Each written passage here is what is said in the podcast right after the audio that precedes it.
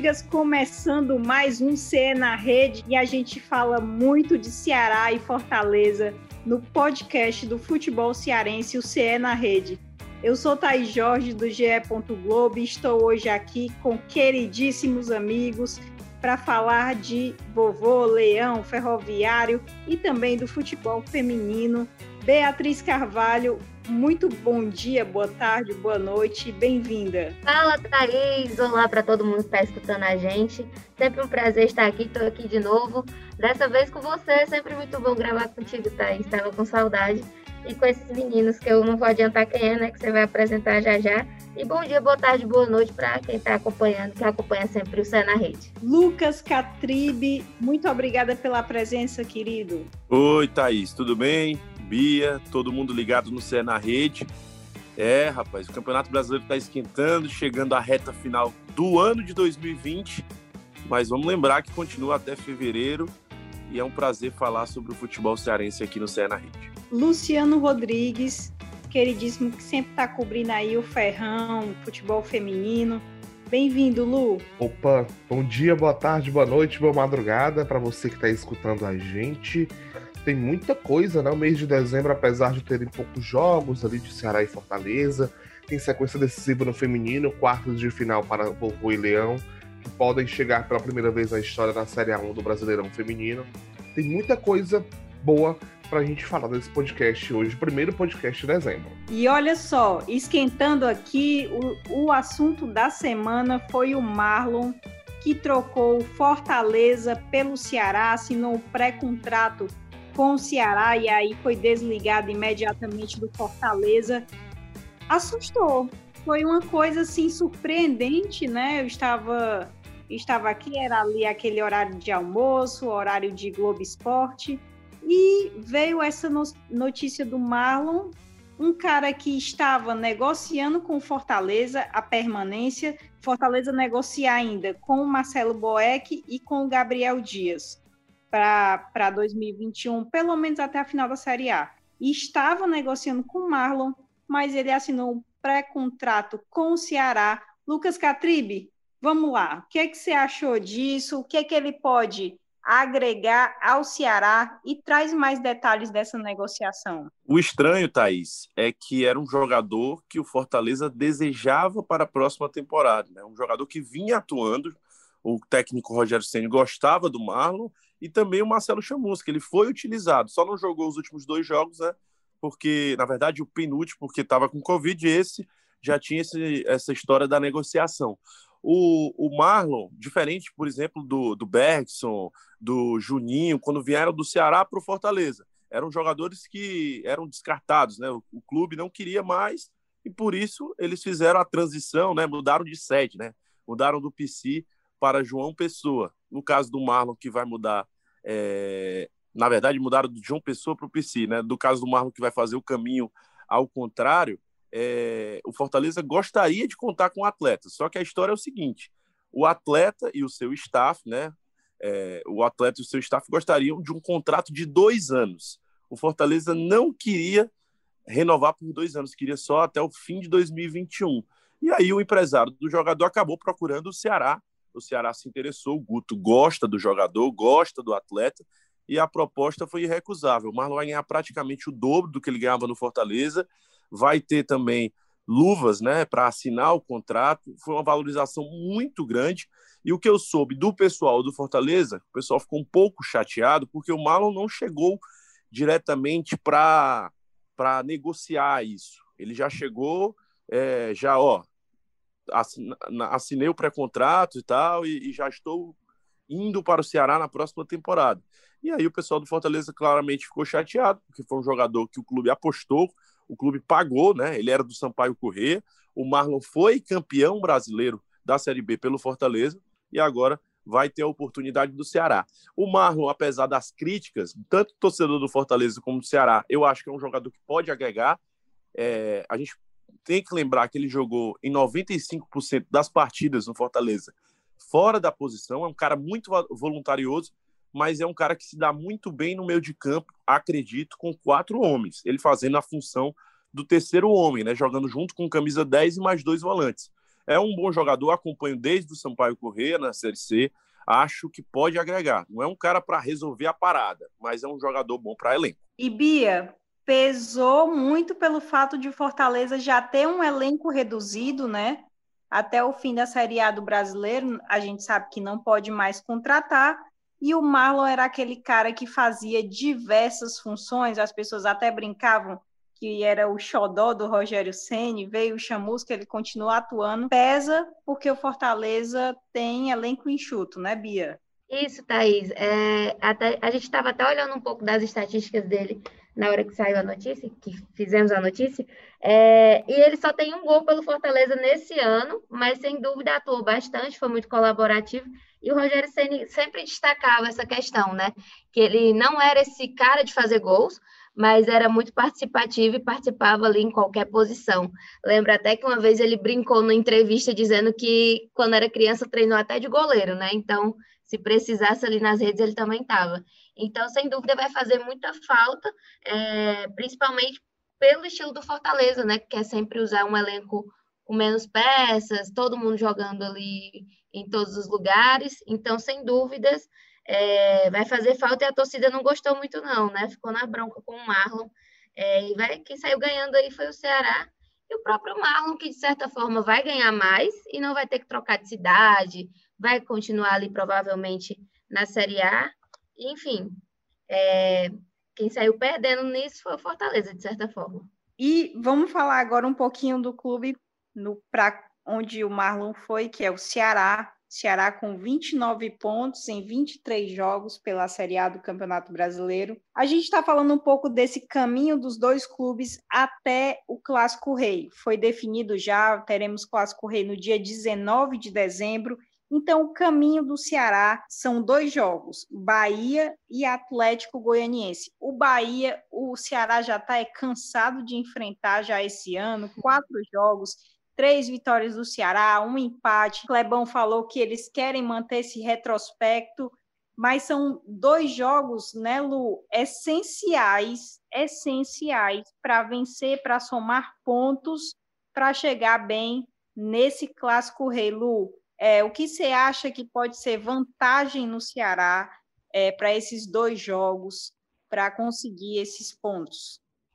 Antes de mais nada, Thais, a gente precisa lembrar que são dois jogos de seis pontos. São dois jogos contra equipes que brigam pela mesma situação na tabela que o Ceará. Tanto o Bahia quanto o Atlético Goianiense estão ali naquela parte intermediária da tabela também, como o Ceará. Ou seja, a briga é também, além de uma vaga na Sul-Americana, também para se afastar mais do Z4, porque tá todo mundo muito embolado. Do Fortaleza para baixo, a distância de Fortaleza até, até o esporte, a distância é de cinco pontos. E o Ceará tá ali naquele meio para enfrentar tanto o Bahia quanto o Atlético Goianiense, duas equipes que o Ceará venceu no primeiro turno, o Ceará tem uma sequência importantíssima e pode estar tá embalado também pela vitória, aquela vitória maiúscula contra o Vasco.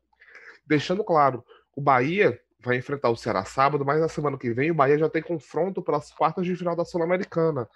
Então o Ceará também pode se beneficiar neste sábado de uma possível de um possível que o Mano Menezes pode poupar o elenco dele para jogar essa Sul-Americana. E o Atlético Goianiense, que o Ceará enfrenta na Arena Castelão, também pode ser um trunfo, porque é um time que hoje treinado pelo Marcelo Cabo não tem a mesma qualidade ofensiva, o mesmo repertório de peças que o Ceará tem.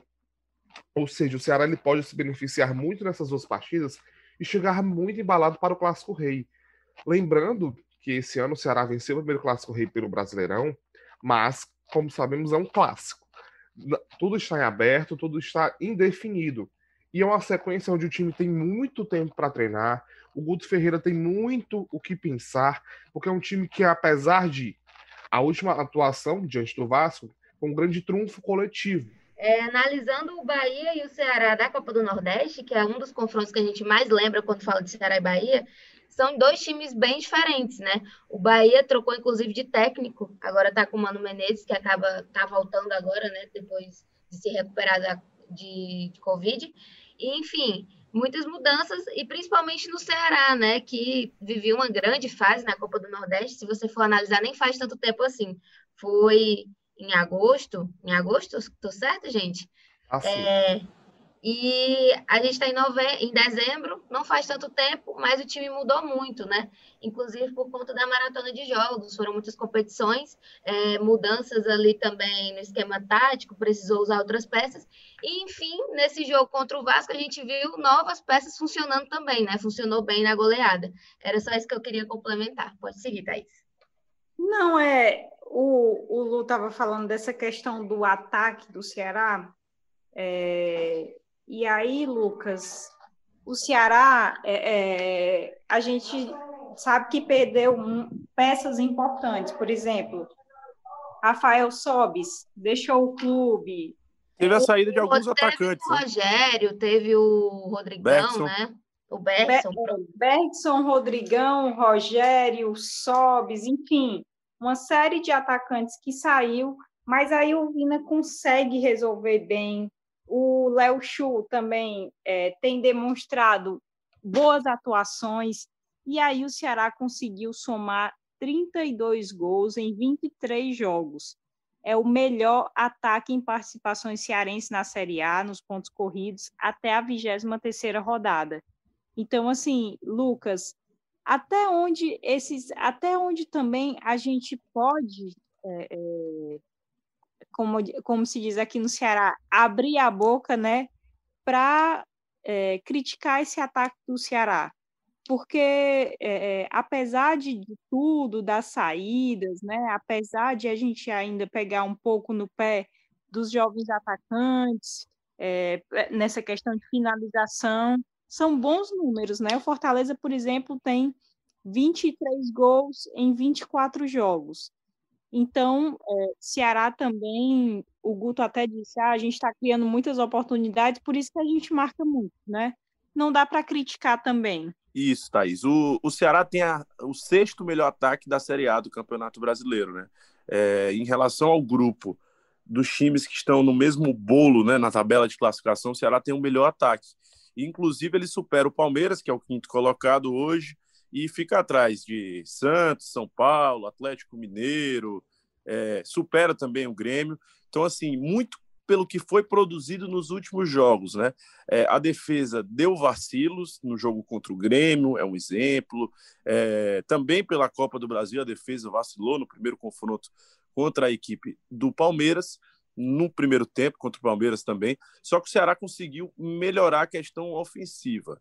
É, acho que houve um certo erro de planejamento em relação aos atacantes, ao homem de frente, porque o Viseu acabou se machucando. Claro que foi um azar, a diretoria do Ceará não contava com isso, mas hoje, para a função de centroavante, só tem o Clebão. O Saulo pode desempenhar um papel, como fez no segundo tempo da partida contra o Vasco, é, jogando por dentro, também jogando pelas pontas. É uma boa opção, já mostrou qualidade, foi muito bem em São Januário é, mas acho que o que passa é, para a gente em relação à melhora, muitas críticas, claro, ainda ocorrem em relação ao ataque do Ceará, é que ele está conseguindo chegar mais, né?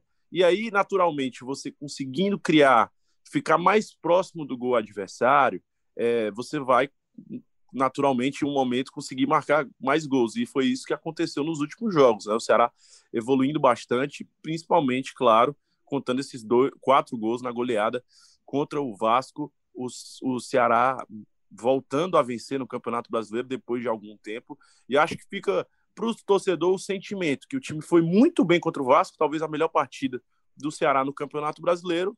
E seria interessante o Guto Ferreira manter a equipe, manter a base para enfrentar o Bahia, um time que conhece, conhece muito bem. Eu digo manter porque Klaus foi muito bem na defesa, é uma boa opção. O Pedro Nares entrou muito bem também, jogou bem e, claro, um, é um jovem, ganhou muita confiança com o gol.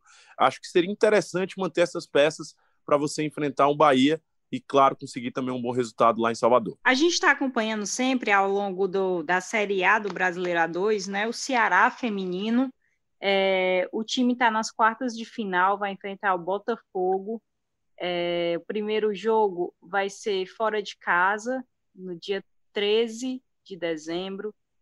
E depois tem o jogo de volta no dia 20 de dezembro. Um time que vem muito bem, goleou o esporte e pode fazer a história nesse acesso para Série A1. O Ceará é comandado pelo Sérgio Alves, que é um ídolo da torcida, né? E as meninas estão recebendo toda a estrutura, muita atenção é, e muita possibilidade, e tem muita possibilidade de subir para a Série A1. Então, tudo que vocês quiserem acompanhar, vocês podem ir lá em ge.globo.ce. A gente está fazendo essa cobertura quase que diariamente do futebol feminino também e valorizando as meninas, tá? Eu quero mudar agora completamente né, o nosso assunto aqui, passar para o Fortaleza, que está a quatro jogos sem vencer na Arena Castelão. O último resultado positivo foi na final do Cearense. E se a gente falar é, no geral, né? Na final do Cearense, porque a gente, falando de Série A, foi na 17 rodada, a última vitória do Fortaleza na Arena Castelão. Beatriz Carvalho, que jogos foram aqueles, Beatriz Carvalho? Eu estava é, comentando, é olha, eu estava comentando. É, vamos lá. Uhum. São Paulo jogou bem, mas foi perdeu 3 a 2. Isso. Aí foi lá, enfrentou o Vasco, para mim jogou bem, melhor que o Vasco, empatou. Depois foi enfrentar o Botafogo, fez um primeiro tempo que eu não gostei, segundo tempo foi melhor, venceu. E aí, dois empates em casa, aquele contra o Goiás, eu acho que o Fortaleza sofreu um apagão, e contra o Corinthians perdeu o gol demais, Beatriz. Foi... Como, é que, como é que pode? Eu tava até brincando com o Luciano, né? Que foi muito difícil de assistir. E tal hora do primeiro tempo eu queria pegar um livro e ler, porque tava bem complicado esse empate com o Corinthians. E, enfim, é isso que você falou, né? Nos cinco últimos jogos não foram resultados muito. Nos cinco últimos jogos não foram resultados muito é, positivos. E o que vem preocupando bastante, né? Claro que o, o Fortaleza sofreu a, a, mudança de técnico, que foi um, um, um baque grande, digamos assim, né? é, apesar do Chamusca não querer mudar tudo assim de cara. E dessa vez ele vai ter finalmente 10 dias para treinar o time até o próximo confronto, que vai ser contra o RB Bragantino. E talvez, inclusive, é uma expectativa dos atletas que esses 10 dias possam servir para ele colocar algumas coisas ali do estilo chamusca em prática. O que a gente viu nesse último jogo contra o Corinthians foi é, falta de criatividade, erros de finalização é, e problemas ali no meio-campo, né? O toque de bola não estava funcionando, o Fortaleza estava apostando muito é, em bolas na área e assim não estava tendo aquela construção que o Fortaleza geralmente tem nem o esquema de 4-2-4 estava positivo para o Fortaleza naquele dia. E claro, o Corinthians estava naquela que a gente costuma falar, um pouco mais defensivo, é, esperando o adversário, e isso acabou anulando bastante é, o Fortaleza, que acabou ficando nesse 0 a 0 que a gente sabe que não é possível, que não podemos esperar por 0 a 0 nesse momento do campeonato é, faltam só três jogos para o Fortaleza nesse ano, em 2020, que são adversários um pouco complicados, né? Tem esse do Bragantino, tem o do Ceará, que é clássico rei, a gente sabe que sempre clássico rei não dá para é, ter um favorito claro, ainda mais nesse momento que do, os dois clubes estão oscilando bastante, e depois tem o Flamengo, o Flamengo do Rogério Senna, né? Então tem um caminho difícil aí, o Fortaleza pela frente. Eu vou te interromper aqui, Bia, rapidinho, complementar, aliás, né? Que o Fortaleza ele desperdiçou três confrontos diretos, se a gente for analisar assim. Porque o Fortaleza foi muito superior a Vasco e Goiás e teve um jogo muito parelho com o Corinthians. Fortaleza, nesses três jogos, ele poderia ter acumulado nove pontos. Fortaleza só somou três, né? Ou seja, 33% de aproveitamento. Ele poderia estar em situação muito melhor na tabela. E desses três jogos, eu destaco o jogo contra o Goiás, que eu e Thay Jorge cobrimos esse jogo. Foi um jogo muito difícil de se ver, porque o Goiás realmente se fechou. E as falhas individuais, principalmente de Wanderson e David, foram decisivas. Porque o Fortaleza, além de perder gols, falhou. O, o zagueiro Wanderson falhou na hora do gol do Goiás. E o Goiás se fechou totalmente e o Fortaleza não conseguiu sair com a vitória.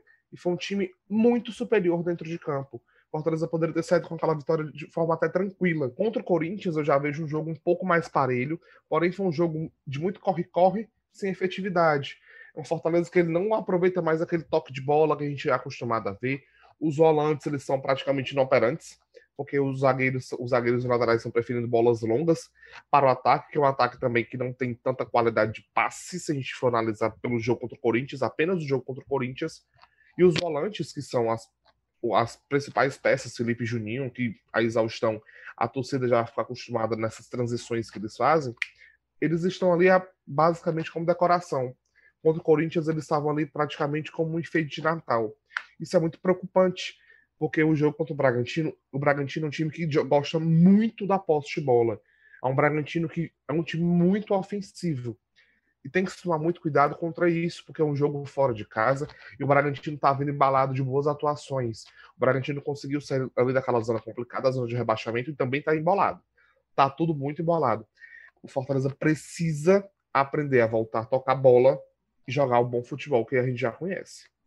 É, eu estava olhando aqui as estatísticas desse Fortaleza e Corinthians, foram 13 finalizações do Fortaleza, somente 5 a gols, a gol e nenhum gol, né? Então, realmente foi bem complicado. Nem a entrada do Yuri César é, é, no lugar do Oswaldo acabou funcionando, né, para dar aquele ritmo maior para o time que a gente está acostumado a ver. Pois é, e, e eu fiquei pensando, né, e a Tri pode até comentar isso também. Fortaleza, quando voltou lá do Rio de Janeiro, veio muito feliz, né? Porque veio com quatro pontos dos seis disputados, então foi muito importante. Mas aí, quando chegou aqui no Castelão de seis pontos, conquistar dois, isso me preocupou um pouco, né? Assim, é, vamos lá, também não vamos ser, ah, vou aqui fazer tragédia, né?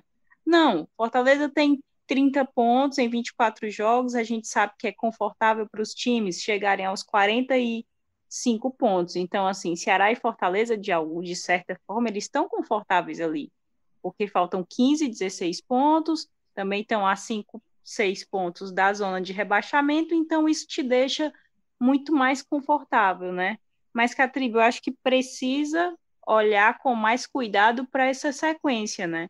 principalmente para isso que o Luciano fala, essa questão de ter mais tranquilidade para construir a jogada lá do início. Por exemplo, com Felipe Alves mesmo, sair ali tocando com o pé mesmo. Enfim, construir as jogadas desde a zona defensiva, que é algo que eu também senti falta no Fortaleza, é, nesse jogo contra o Corinthians, né, Catribe?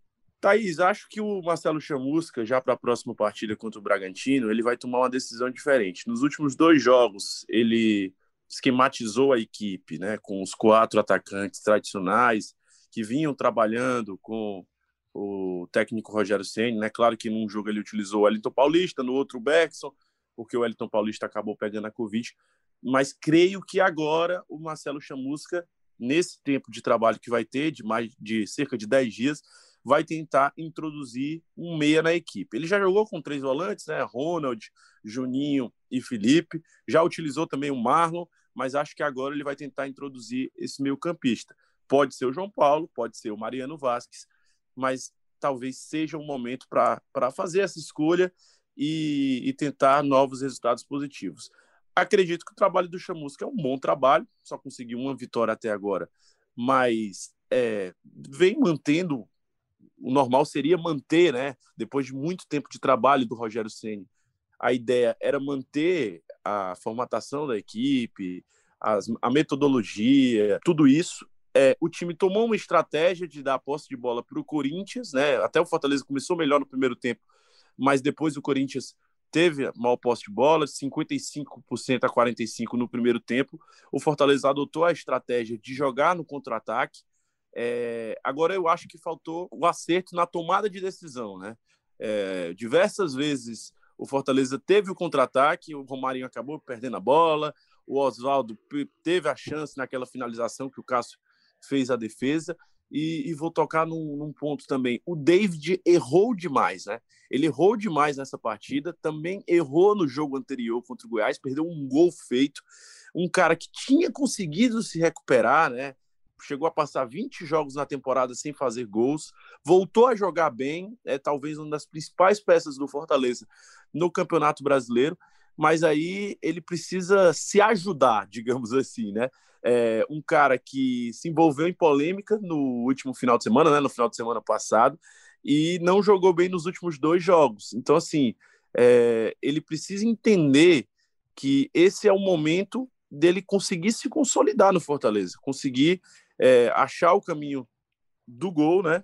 É, ajudar a equipe de forma ofensiva, ajudar dentro de campo para também ganhar o torcedor e o torcedor ficar satisfeito com o trabalho do David. O Fortaleza está bem na posição na tabela de classificação, apesar de não vencer os últimos quatro jogos que fez dentro de casa, um deles ainda com o Rogério Ceni, que foi aquela partida, né, contra a equipe do Fluminense, mas é o momento do Fortaleza também é, voltar a vencer uma partida difícil fora de casa contra o Bragantino e depois o Clássico Rei diante do Ceará. David e Yuri César, que foram punidos pelo Fortaleza, foram flagrados em uma boate antes do jogo, é, de certa forma hostilizados pelos torcedores. É um momento muito difícil a da Covid.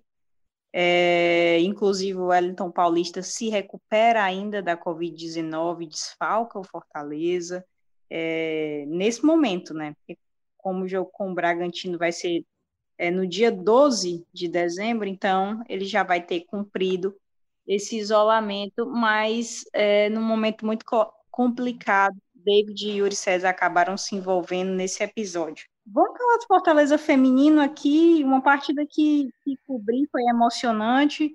Fortaleza conseguiu passar pelo Fluminense nos pênaltis e agora vai enfrentar o Bahia. O primeiro jogo aqui no Raimundão, nesse domingo. O Globo Esporte vai cobrir o GE. Globo e possibilidade aí de o Fortaleza conseguir esse acesso tão sonhado e pode dar clássico rei é, na próxima fase da competição. É, são jogos importantíssimos que a gente está cobrindo. É o Fortaleza que é treinado pelo Igor Cearense, a gente também quase todo dia está fazendo matéria com as meninas.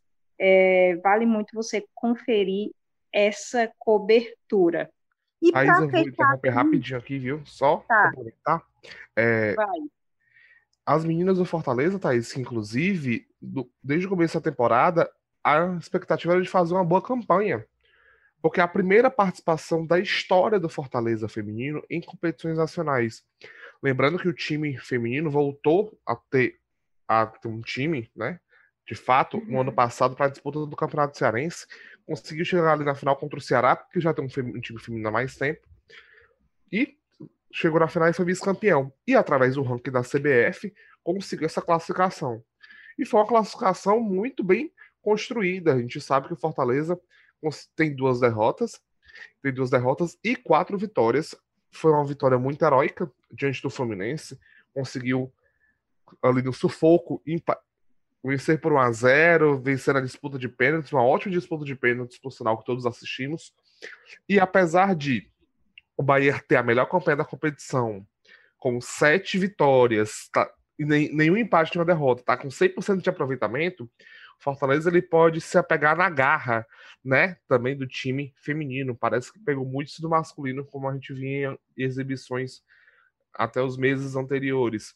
Fortaleza tem totais condições de surpreender e, quem sabe, conquistar uma vaga da elite do futebol feminino ao lado do arquirrival Ceará, por que não? Os dois times cearenses representando também na Série A1 do Brasileirão Feminino. E vale dizer que, tipo, é uma classificação que é fruto de uma grande organização, né, Thaís? A gente acompanha é, o time feminino do Fortaleza desde a apresentação da comissão técnica, que foi, é, enfim, vários profissionais foram contratados para cuidar, da, especialmente do time feminino.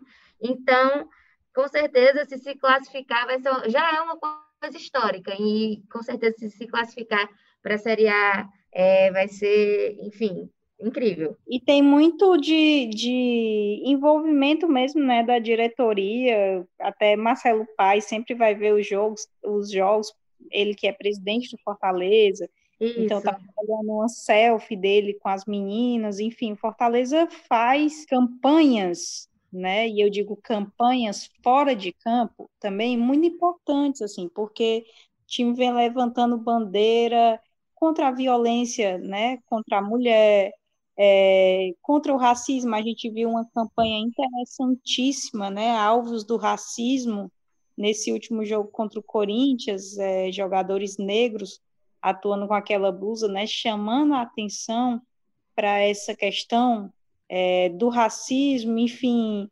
homofobia também. O Fortaleza tem participado de campanhas contra a homofobia, então eu acho que nesse aspecto que a gente vê lá em campo também, esse apoio ao futebol feminino é muito natural por parte do tricolor do PC. Tem aí. Você quer falar, Bia? Não, eu ia vender o peixe, eu ia falar que, inclusive, tem, tem podcast também especial com as meninas do Ceará e do Fortaleza em outros episódios aí de Cé na Rede, né, Thaís? Exatamente. E a, e a partir do momento também, é algo que eu estou pensando até para a próxima edição, a gente contar também com a participação das meninas, porque aí já vão ser jogos né, mais definitivos dentro da competição. Vamos falar do Ferrão. Ferrão que vinha aí embalado, eu achei que agora ia, viu? Achei, vixe, agora vai. Agora, agora vai. B. Agora vai. Chega na Série B, mas aí uma série de fatores é, foi fazendo com que o ferroviário caísse de produção. É, eu acho que essa questão de, da mudança do Castelão para outro estádio foi algo que sou como um baque lá dentro do clube mesmo, é, questões internas com jogadores, saída de jogadores, e por fim, agora conseguiu se salvar, vai, vai estar na Série C com uma goleada né, contra o Imperatriz, mas aí Marcelo Vilar deixou o cargo, é, foi algo que a gente comentou também no GE. Globo. Luciano, agora é colocar a cabeça no lugar, refletir e pensar para o próximo ano, né? Porque, mais uma vez, o ferroviário vai ficando pelo caminho, mas quando a gente sabe que poderia ser melhor, né? Aí, Jorge, o ferroviário ele se apegou no bom retrospecto de Marcelo Vilar, né? A gente pode lembrar que Marcelo Vilar é campeão da Série D pelo ferroviário, campeão da Fares Lopes, uma temporada de 2018 maravilhosa. Começou ano passado treinando o clube e o clube estava voando no primeiro turno. Ele deixou o clube, foi para o interior de São Paulo, aí o Ferroviário caiu para a tabela e não se classificou para a próxima, para a fase de quartas de final, ano passado. Esse ano o Ferroviário começou, até no Campeonato Cearense, o Ferroviário foi bem. Chegou até as semifinais, eliminado pelo Ceará, um time com maior superioridade técnica, isso é inegável. E o Vilar assumiu durante a pandemia, né, em substituição ao Anderson Batatais, hoje auxiliar técnico do Corinthians, do Wagner Mancini. E o Ferroviário na Série C começou bem. A gente ia bem, a gente sempre analisava muito bem as vitórias do Ferroviário. Era um time que construía muito bem as jogadas e trabalhava muito bem a bola, que o Vilar sempre gostou muito disso. Mas, Thaís, de, principalmente depois da mudança do Castelão para o Domingão, para quem não sabe, os jogos da Série C não puderam mais ser disputados na Arena Castelão para preservar o gramado. Essa foi a justificativa dada pela CBF. O Ferroviário teve que mudar seus jogos para o Domingão. Um o gramado é muito ruim, muito ruim de verdade. E o Ferroviário sofreu muito. O Ferroviário não venceu mais nenhum jogo jogando como mandante no Domingão. Depois que essa mudança aconteceu, o Ferroviário mandou dois jogos ainda da Arena Castelão, contra o Remo e contra o Imperatriz, e venceu. Mas era o mesmo Ferroviário de antes. As decisões internas do clube também foram muito conturbadas além desse episódio de Castelão, teve a dispensa de alguns jogadores, como a do Wesley, Wesley Pimbinha, aqui para o futebol cearense, que ele supostamente teria ameaçado de morte um companheiro de elenco, que ele nega. Várias outras dispensas também aconteceram. No início da semana, dispensa de diretor, de, diretor executivo de futebol, patrocinadores deixaram o clube, enfim. O Ferroviário ele tem uma responsabilidade muito grande para 2021, para a terceira temporada na Série C. A gente deixa sempre claro que o Ferroviário, até cinco anos atrás, estava na Série B do Campeonato Cearense. Era um time que estava muito mal das pernas, era um time que subiu para a Série A do Cearense por causa de um imbróglio judicial envolvendo o Alto Santo. Então a gente precisa tomar cuidado ao analisar o Ferroviário. É um time bastante querido, para além dos torcedores da Barra do Ceará. É uma espécie de segundo time do coração da maioria das pessoas daqui do estado do Ceará. E é um time que, com muita história. Essa história do ferroviário precisa ser valorizada e respeitada por quem administra o clube. É exatamente isso. É, a gente espera que o ferroviário consiga, né, no próximo ano também. E além, é, eu acho incrível o fato de estar já, como você disse, no terceiro ano, né, na Série C do Campeonato Brasileiro, assim, se manter, não cair, né? É, nós tínhamos o Guarani de Sobral na Série D do Brasileiro, agora só seguiu o Floresta, então que a gente também está acompanhando a cobertura do Floresta em tempo real, enfim. É, mas eu acho que o, o Ferroviário precisa repensar esse, esses momentos finais dele na Série C, porque a gente observa uma queda e eu acho que é preciso manter esse rendimento para continuar. É, a gente já falou muito de Ceará, de Fortaleza, Fortaleza feminino, Ceará feminino, ferroviário. Então, vamos para aquele momento especial que a gente termina aqui no CE na Rede com as queridas dicas do Cartola.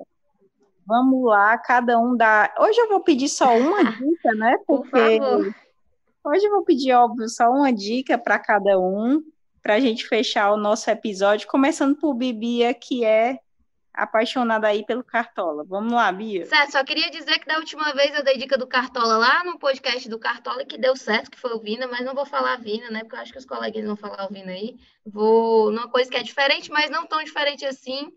Vou de Léo Chu. Eu gosto do Léo Chu. Acho que ele sempre, nos últimos jogos, ele tá sempre rendendo alguns pontinhos aí, seja com assistência, seja com gol. Que eu acho que pode ser uma boa para esse jogo também contra o Bahia. Lu, vamos lá, tua dica. Minha dica do Cartola do Ceará. Eu não apostaria na defesa, porque tá jogando fora de casa contra o Bahia. De Bahia conhece a, Itaí Tavares da Fonte Nova como ninguém. Vai divina, Eu iria, Thaís, eu ia botar o Kleber, Thaís, que o Kleber marcou. Pronto, show, viu? Três gols já contra o Bahia, né? Exatamente, porque o Kleber é aquele cara desse, que vem, é, é o homem gol. Ele é um homem gol. Pode não ter números é, estrondosos como tem o Vina, mas quando o cara pega na bola, na área do gol, é caixa. É caixa, é caixa, é caixa. Ou seja, se você quer pontuar bem no Cartola, sem ter problema com saldo de gols, aposte no Kleber. Ora, e Catribi, sua dica Roub... ansiosa. Roubou minha dica, né, Luciano? Que o Kleber foi muito bem contra o Bahia nas duas decisões da Copa do Nordeste, fez gol no primeiro turno do Campeonato Brasileiro contra o próprio Bahia, na vitória por 2 a 0 e ganhou moral, confiança após marcar o segundo gol no jogo contra o Vasco. Né? O Kleber está muito bem. Ressalto também essa dica do Kleber. E vamos dar uma, um voto de confiança para a defesa do Ceará. O Ceará pode melhorar, tem tudo para melhorar. O Guto vai fazer os ajustes. E eu vou apostar num cara que tem se destacado nos últimos dois jogos, né? Na verdade, foi bem, foi teve confiança, é, voltou a jogar depois de muito tempo no time principal do Ceará. Vou também dar a dica do Richard, é, um goleiro relativamente jovem, não, na verdade não é tão é, jovem, mas também não é tão velho, né? Tá no meio caminho. Foi um jogador que o Ceará apostou, vem ganhando espaço no Ceará e vai ser titular, claro, novamente pela terceira vez. E lembrando aqui rapidamente, não é dica, mas é uma observação, aí você entende como dica se quiser. É, o Fernando Sobral vai estar descansado, né? Ele não jogou nesse último jogo contra o Vasco. Excelentes dicas, excelente podcast. Queria agradecer a vocês todos. Muito obrigada. Foi maravilhoso, Bia. Se quiser deixar aqui suas considerações finais, seu alô aí, quiser mandar um alô, esse é mandar um beijo, né? Não, tô brincando. Não, enfim, sempre bom participar do Cé na Rede, né? Muito bacana gravar com vocês toda semana. E acompanhem lá no ge.globo todas as informações sobre feminino, Ceará, Fortaleza. Tem também basquete, né? A gente não falou muito nesse episódio, mas tem outros episódios falando do time. E a gente está sempre acompanhando todos os resultados, né, Thaís? Então, é... cola na gente toda sexta-feira. Lu, muito obrigada pela participação. Meninas, Catribe, muito obrigado. É sempre uma honra estar aqui, vocês sabem disso. E cola com a gente no GE. Globo, porque esse mês tem muita coisa bacana. Tem muita retrospectiva do que está sendo esse ano louco de 2020, do que foi para as nossas equipes cearenses, o que foi para o esporte cearense como todo, que tem muita coisa que aconteceu em todas as áreas. E tudo para você ler, ouvir, assistir, acompanhar a gente. Até mais. E Catribe, nosso convidado de honra, é sempre bom ter você aqui. Eu que agradeço pela oportunidade, Thaís. E lembrando também né, que tem o futsal do Ceará, que está numa final inédita da Copa do Brasil, mas a gente vai falar isso. daqui para frente sobre isso, sobre essa decisão inédita do Ceará. E digo uma coisa, viu? Aceito, aceito presentes. Dezembro é o mesmo meu aniversário. Mas olha. E você tá de férias.